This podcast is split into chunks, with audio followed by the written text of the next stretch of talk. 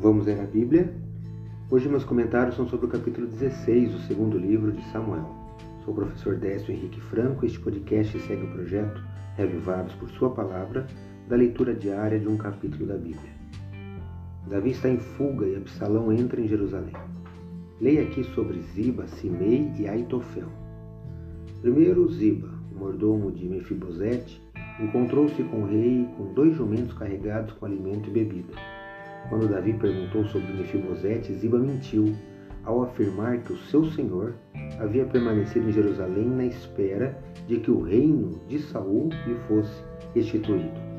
Ao crer neste, Davi deu a propriedade de Mefibosete a Ziba como presente.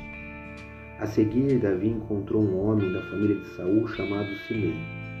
Ao perceber que era seguro amaldiçoar o rei fugitivo, ele deu vazão ao ódio que estavam reprimidos e culpou Davi pelos infortúnios que haviam ocorrido à casa do rei antecessor.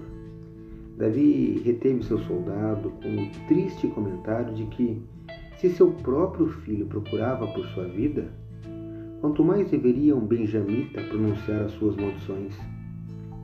Destaco o versículo 12 do capítulo 16 de 2 Samuel, que leio na Bíblia na versão Nova Almeida atualizada.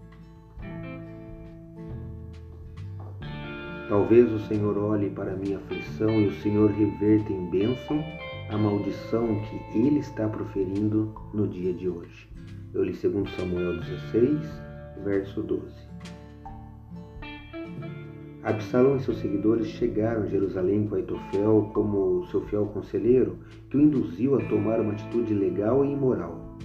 Ele deveria tomar as concubinas do seu pai para si e fazê-lo à vista de todo o povo em uma tenda armada para este propósito no topo do palácio do rei. Esta ação daria autoridade real e tornaria a reconciliação com o rei praticamente impossível. Ciente que o rompimento era definitivo, Aitofel pensou que a aliança dos israelitas seria mais forte e, talvez não incidentalmente, sua posição seria mais segura. Essa história continuará. Leia hoje 2 Samuel, capítulo 16. Esse foi mais um episódio diário desse projeto de leitura da Bíblia apresentado por mim, Décio Henrique Franco. Um abraço e até amanhã.